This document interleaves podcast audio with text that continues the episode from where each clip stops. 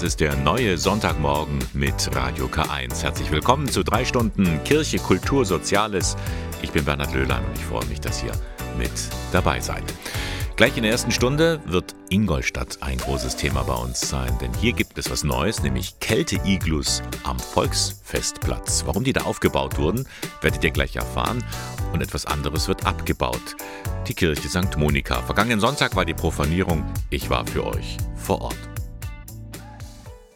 Das war ja wirklich bitterkalt in der vergangenen Woche. Minusgrade, Eisregen, nicht angenehm. Schon gar nicht für Menschen, die überwiegend auf der Straße leben, Obdachlose oder Nichtsesshafte. Und vor allem nachts ist das sehr gefährlich, wenn sie im Freien schlafen. Und für diese Menschen bietet die Stadt Ingolstadt ab sofort zwei Kälte-Iglus bereit. Obwohl es ja auch für sie Notunterkünfte gibt. Dazu Manuela Prokop vom Amt für Soziales. Wir haben in der Vergangenheit die Erfahrung gemacht, dass es einige Menschen gibt, die nicht in dieser Notunterkunft schlafen oder leben möchten, aus verschiedenen Gründen, die es bislang immer vorgezogen haben, eher draußen äh, zu schlafen, unter Brücken, in Tiefgaragen, in öffentlichen WCs. Und um diesen Menschen einen äh, Kälteschutz zu bieten, einen Überlebensschutz zu bieten, ähm, haben wir in diesem Jahr das Projekt Kälte-Iglus gestartet und äh, schauen mal, wie das angenommen wird. Und darum habe ich mir das mal vor Ort angeschaut, am Mittwochmorgen nach einer eisigen Nacht auf dem Ingolstädter Volksfestplatz. Hallo, guten Morgen. Ist jemand drin? Können wir aufmachen? Nee, das Iglu ist leer. Es ist aus einer Mischung aus Schaumstoff und Isolierung innen drin. Mit einem Schlafsack, den man dann hat, kann man da drin die Nacht relativ gut überstehen. Ich schließe das Iglu wieder. Das andere ist auch leer. Offenkundig hat heute Nacht hier niemand übernachtet. Bislang sind die noch nicht genutzt worden. Wir haben zwar äh, eine Werbeaktion oder eine aufsuchende Arbeit gestartet, vergangenen Freitagabend, haben keine Obdachlosen im Innenstadtbereich angetroffen, werden aber in regelmäßigen Abständen immer mal wieder schauen, wen wir antreffen und kontrollieren dann morgens immer, ob die Iglus bezogen wurden oder nicht. Wenn ja, würden wir diesen Menschen immer ein Unterbringungsangebot in der städtischen Notunterkunft machen. Denn eine Notunterkunft ist immer noch besser als im Freien zu übernachten. Darum bittet die Sozialarbeiterin die Bevölkerung, haltet die Augen offen. Wir sind dankbar über jeden Hinweis, wenn Bürgerinnen und Bürger der Stadt in einer Tiefgarage oder an einer anderen öffentlichen Stelle einen Obdachlosen sehen, gerne selbst anzusprechen, darauf hinzuweisen auf das Angebot. Wenn die Bürger sich nicht trauen, die Personen anzusprechen, dann gerne uns anzurufen. Dann äh, gehen wir hin, suchen das Gespräch und versuchen den äh, Menschen eine Unterkunft anzubieten sagt Manuela Prokop vom Amt für Soziales der Stadt Ingolstadt. Die hat zwei Kälte-Iglus am Volksfestplatz errichtet, damit Menschen, die keinen regulären Notschlafplatz aufsuchen, in dieser Jahreszeit nicht frieren müssen. Ja, es war ein bitterer Moment für viele Gläubige. Am vergangenen Sonntag wurde die kleine Kirche St. Monika profaniert, sprich entweiht. Ab sofort steht da im Südosten Ingolstadts keine Kirche mehr, nur noch ein ganz normales Gebäude. Ich bin traurig, wirklich traurig. Es fehlt etwas. Ich fand es halt sehr traurig, weil ich eben sehr schöne Erinnerungen an, die, an diese Kirche hatte. Dort quasi auch ähm, aufgewachsen bin hier in dem Viertel und dort auch viele Jahre als Ministrant gedient habe. Ich finde das schon ein bisschen bedrückend, Allerdings muss ich feststellen, dass dieser Schritt wahrscheinlich auch nicht vermeidbar ist, dass man das öfter vielleicht in Zukunft auch machen muss, solche Gotteshäuser zu profanieren. Da hat sie recht, das ist sehr realistisch gedacht. Die Pfarrei St. Augustin, zu der gehört nämlich Monika, die kann auf Dauer keine zwei Kirchen erhalten, zumal beide sanierungsbedürftig sind. Um daher das denkmalgeschützte Augustin zu erhalten, wird das Areal um St. Monika abgegeben. Zur Profanierung ist eigens der Eichstätter Bischof Gregor Maria Hanke gekommen. Ein Schritt, der ihm sehr schwer gefallen ist. Sehr, sehr schwer. Vor allem, wenn ich diese schöne Kirche betrachte, die wirklich äußerst geschmackvoll gebaut wurde, die mit Sicherheit vielen Menschen Heimat geben konnte auf ihrem Glaubensweg. Das ist mir sehr schwer gefallen. Ich bin traurig. Aber, so der Bischof, Christus verlässt das Viertel nicht und zudem soll auf dem Gebiet ja etwas Neues entstehen. Sozialwohnungen für Sozialwohnungen vor allem für Familien. Hier können sich die Anwohner als Christenmenschen erweisen, sagt Hanke. Denn wir als Kirche sind verbunden mit all den Menschen in Not, mit den Schwachen und mit den Notleidenden. Jesus sagt ja, ich war arm und ihr habt mir geholfen. Ich glaube, das ist eine gute Entscheidung der Kirchenverwaltung gewesen, diesen Weg zu beschreiten. Auch wenn er, der Weg, nicht von allen hier verstanden wird. Damit spricht der Bischof unmittelbar die Demonstranten vor der Kirche an, die gegen die Profanierung protestiert hatten. Es ist ein großes Ereignis in diesem Jahr, die Wallfahrt der Ministranten nach Rom. Mehrere zigtausend Kinder und Jugendliche aus aller Welt werden daran teilnehmen, auch die Minis aus Taufkirchen. Da gibt es nur ein kleines Problem, so eine Reise kostet viel Geld und nicht alle können sich das leisten. Da dachte sich der Pfarrer, Pater Paul, ich muss was tun. Ich will meine Minis unterstützen. Und er hat sich einen Zusatzjob gesucht. Er fährt Taxi. Jeden Montag, also an seinem freien Tag. Und irgendwie passt dieser Job zu seiner Arbeit als Seelsorger. Ich hatte schon eine Fahrt, wo wir über den Glauben, über die Kirche gesprochen haben. Auch politisch habe ich jemanden schon unterhalten. einfach zuhören, einfach äh, nicht die fertige Rezept für das Leben oder für die Kirche oder für die Politik geben, sondern einfach versuchen, sich irgendwo in die Rolle eines Seelsorgers im Taxi zu versetzen. Ich sage einfach, ich bin bereit. Als Pfarrer Taxi fahren.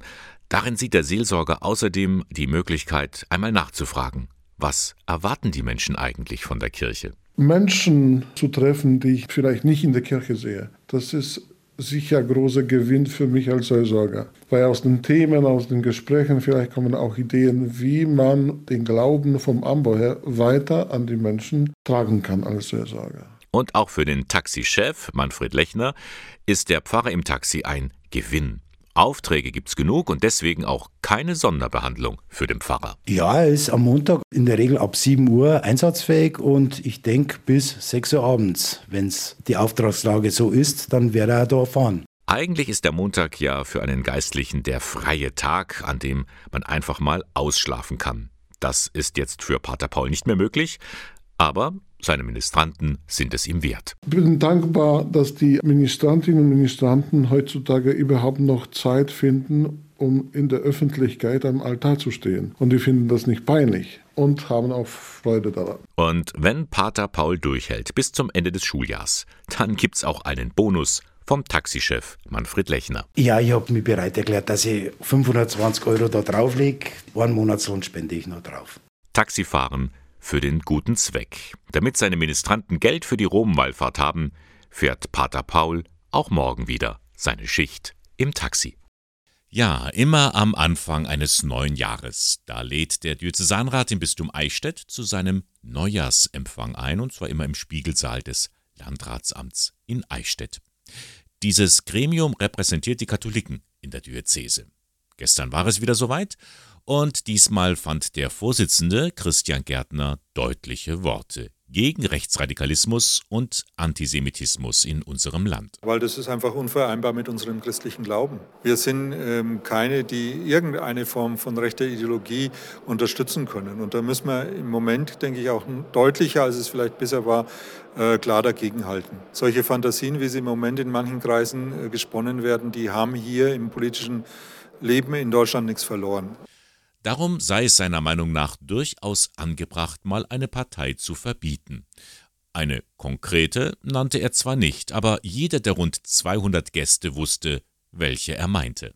Ja, es ist eine Partei, die von sich behauptet, sie wäre eine Alternative für Deutschland, wo ich sage, es gibt nicht die eine Alternative für Deutschland. Politik heißt immer ganz viele Alternativen, die in einem Aushandlungsprozess von unterschiedlichen Interessen sich in der Demokratie, im politischen äh, Miteinander und vielleicht auch manchmal gegeneinander halt durchsetzen müssen.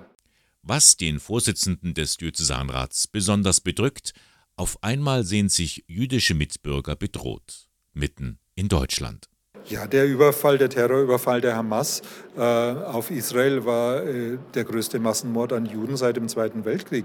Und ich kann das einfach nicht begreifen, warum die Reaktion weltweit und auch hier in Deutschland dann ist, dass man eine solche Welle von Antisemitismus erlebt. Das kann es nicht sein. Und es kann auch nicht sein, dass, dass äh, Menschen jüdischen Glaubens weltweit, aber vor allen Dingen gerade auch hier in Deutschland, sich auf einmal fürchten müssen, diesen Glauben irgendwie offen zu zeigen oder offen als, als äh, Juden erkennbar zu sein. Hier ruft er gerade die Christen auf, Zeugnis zu geben und allen nationalistischen Versuchungen in der Politik zu widersagen. Und siehe, mittlerweile stehen die Vernünftigen im Lande auf. Es gibt ganz viele hoch engagierte Menschen, es gibt immer noch viele auch in der Kirche engagierte Menschen und weit darüber hinaus. Und das, was oft an Spaltung unserer Gesellschaft äh, behauptet wird, das sehe ich so einfach nicht. Wir sind uns doch im Grunde viel einiger mit dem, dass wir dieses Leben in Freiheit, in Frieden wollen und dass sich die Menschen, glaube ich, und das haben sich viele, glaube ich, auch jetzt begriffen, noch viel stärker dafür einsetzen müssen. Das gibt Christian Gärtner Hoffnung. Überhaupt gibt es viele Zeichen der Hoffnung für ein gutes Jahr 2024. Und darum habe ich einige Gäste gefragt, was macht dir Hoffnung für das Jahr 2024? Mir bereitet Hoffnung, dass es immer noch Menschen gibt, die nicht aufgeben, zu kämpfen und an die Liebe zu glauben. Also mir bereitet Hoffnung, äh, wenn ich auch gerade auf so einer Veranstaltung war, dass ich da auf viele Gleichgesinnte treffe, die Dinge auf den Weg bringen für dieses Jahr in der Gesellschaft, für die Kirche, in der Politik, um uns zukunftsfähig zu machen. Mir bereitet Hoffnung, dass ich immer den festen Glauben habe, zu wissen, es wird alles genau so, wie es sein soll. Mir bereitet Hoffnung, dass ich immer wieder Menschen begegnen darf, die Freude ausstrahlen, die mir ein Lächeln entgegenbringen. Und so geht es immer weiter. Hoffnung bereitet mir das neue Jahr und ich fange jedes Jahr positiv an.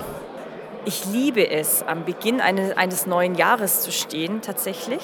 Also, weil ich vom Typ her so bin, dass ich mich immer wieder auf Neuanfänge freue. Und so ein neues Kalenderjahr gibt mir ja guten Grund, ähm, in vielen Dingen neu anzufangen. Das bereitet mir Hoffnung. Soweit einige Aussagen beim Neujahrsempfang des Diözesanrats im Bistum Eichstätt. Was macht mir Hoffnung? Tja, und wie sieht eure Hoffnung aus für dieses Jahr?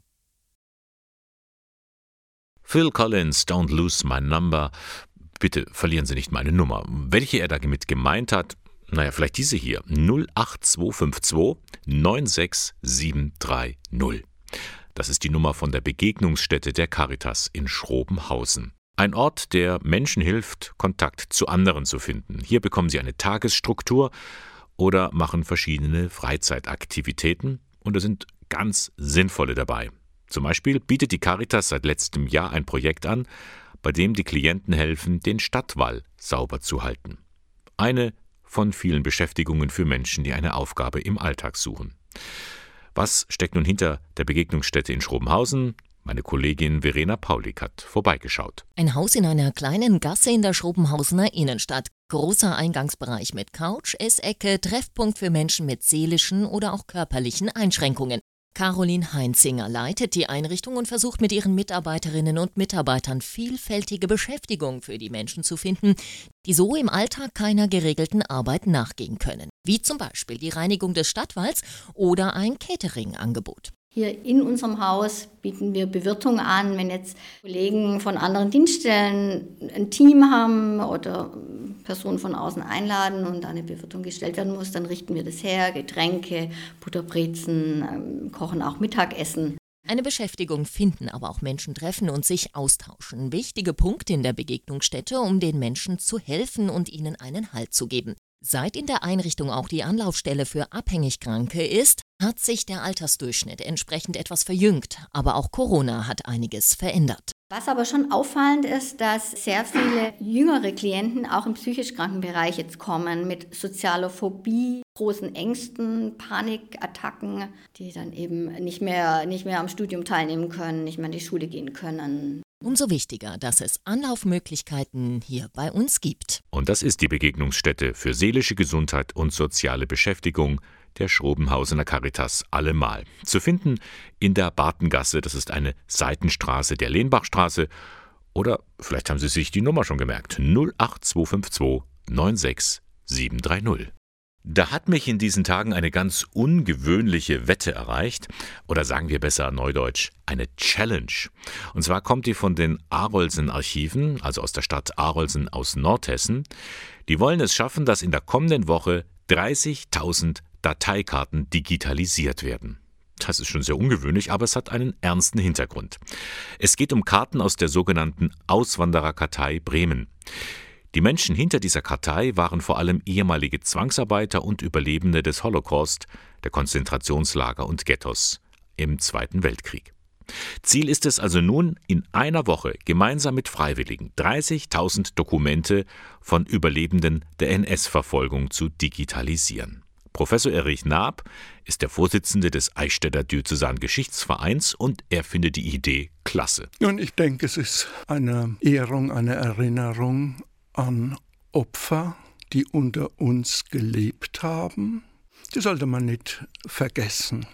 Das Zweite, es ist ein großer Beitrag für die Wissenschaft, für die historische Forschung. Da gibt es aber noch einen dritten Grund, warum NAB diese Aktion für so wichtig erachtet. Es ist ein Beitrag gegen den neuen Antisemitismus. Es ist nicht bloß ein Zeichen das man hochhält, ein Schild, das nichts bewirkt oder kaum was, sondern hier zeigt man sich, dass man sich gegen das neue, neuen braunen Dreck auch wirklich engagiert. Also kein Zeichen, sondern eine Tat. Und darum auch meine Einladung an euch, tut was. Und das geht auch ganz einfach. Um eine der Karten digital zu erfassen, braucht ihr nur wenige Minuten. Und dann könnt ihr so viel Zeit spenden, wie ihr wollt. Also so viel digitalisieren, wie ihr einfach Zeit habt. Ab morgen 8 Uhr geht die Challenge los. Alles findet ihr unter dem Hashtag Every Name Counts. Jeder Name zählt. Every Name Counts und dann könnt ihr loslegen. Eine Aktion anlässlich des Internationalen Holocaust-Gedenktags der ist am 27. Januar. Da hat aber jemand ganz schön gepoltert. Und nicht irgendjemand, sondern der Chef von Mediamarkt Saturn, Carsten Wildberger. In der vergangenen Woche sagte er, er wünsche sich mehr Freiheiten für die Geschäfte. Und er schlägt vor, sonntags zu öffnen. Das könnte man doch mal probieren. Als Kurt Schmidt von der katholischen Arbeitnehmerbewegung im Bistum Eichstätt das hörte, dachte er sich, was ist denn das wieder für eine Schnapsidee? Eigentlich dachte ich, da hofft wieder ein äh, Unternehmen durch mehr Einkaufszeit mehr Umsatz zu generieren. Aber der zweite war dann, ich habe ein bisschen so Sorge, dass Media Saturn auch in die Krise schlittert und ähm, so ähnlich wie der Kaufhof Galeria, Karstadt Konzern sozusagen, die Zahlen zurückgehen und der Druck steigt bei denen. Und das macht ihn dann schon nachdenklich, weil es ja um Arbeitsplätze geht. Aber, so Schmidt, der eigentliche Feind der Ladengeschäfte, das ist nicht der arbeitsfreie Sonntag, sondern der Onlinehandel. Ehrlicher wäre es vielleicht gewesen, nicht die, ich sag mal, den freien Sonntag anzugreifen, sondern wenn er die Praxis vieler Kunden anprangern würde, sich beraten zu lassen vor Ort, das Ding auch mal haptisch anzufassen, zu prüfen und dann zu sagen, wir überlegen es uns nochmal und dann gehen sie ins Netz und bestellen genau dieses Gerät, was sie sich da ausgewählt haben. Doch zurück zu der Frage, soll man nun generell am Sonntag arbeiten oder nicht?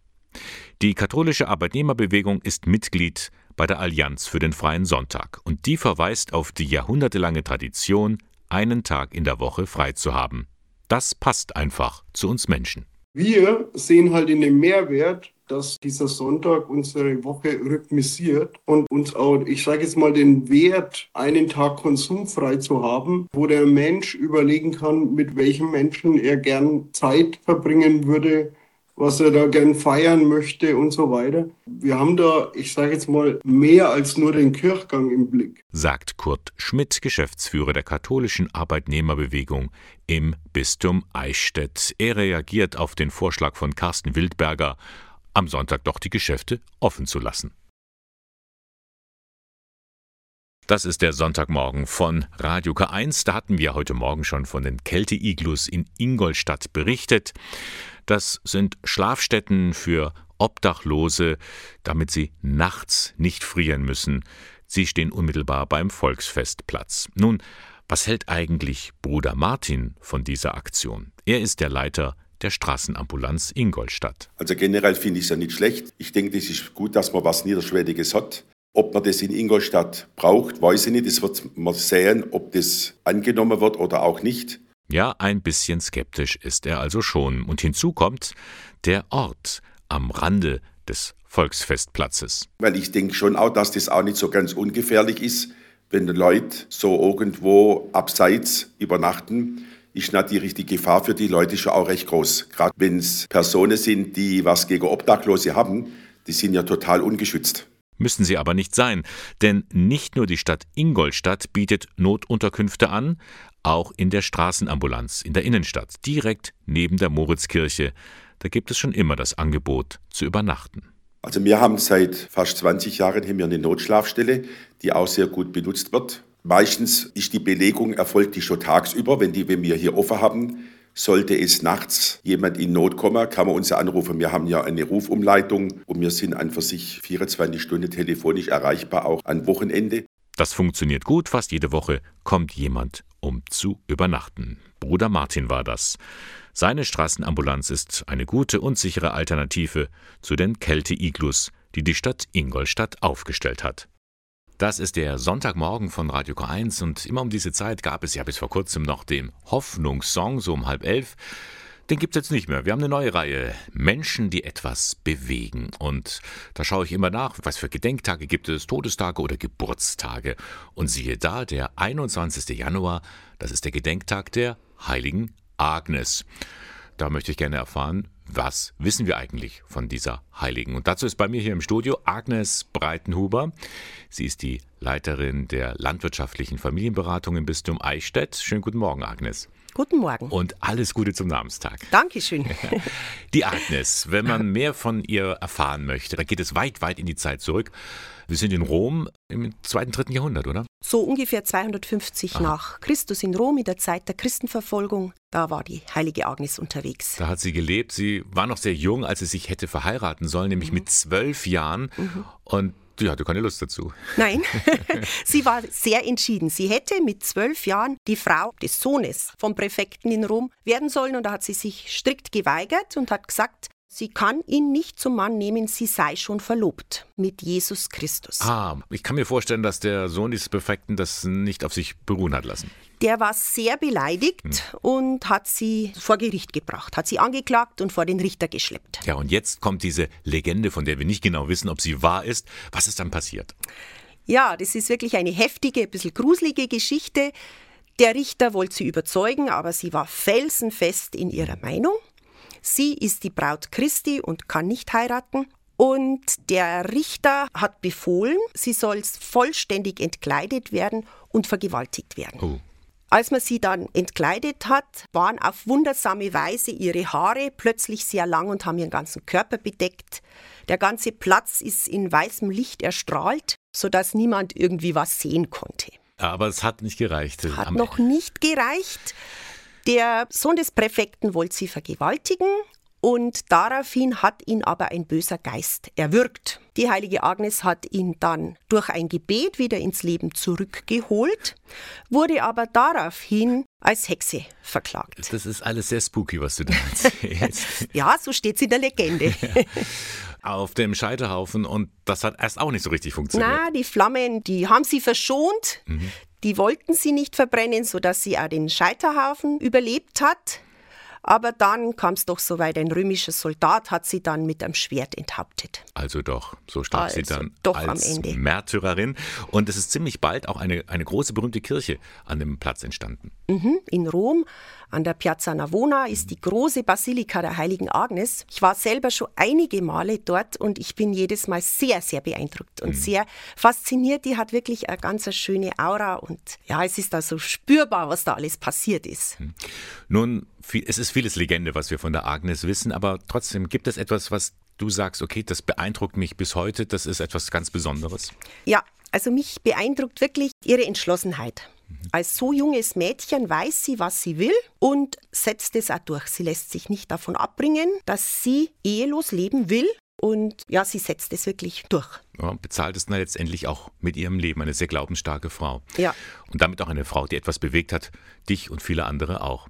Agnes, Dankeschön für diese Eindrücke. Gerne. Die heilige Agnes. Heute ist der 21. Januar, ihr Gedenktag. Auch sie war ein Mensch, der etwas bewegt hat. Also, dass ich nicht aus Bayern stamme, das merkt ihr sicher an meiner Sprache. Und ich gebe es ehrlich zu, mit dem Bayerischen stehe ich ein wenig auf Kriegsfuß. Wenn ich versuche, Dialekt zu reden, dann unterbricht mich meine Familie sofort und sagt, halt lieber den Mund.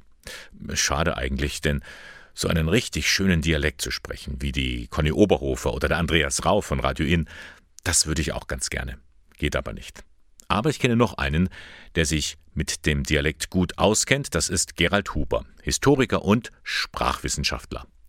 Morgen Abend kommt er wieder nach Ingolstadt und dann erzählt er uns etwas über den bayerischen Dialekt. Es gibt sehr viele ganz, ganz regionale Ausdrücke. Jeder Mensch ist einzigartig, genauso ist die Sprache jedes Menschen einzigartig.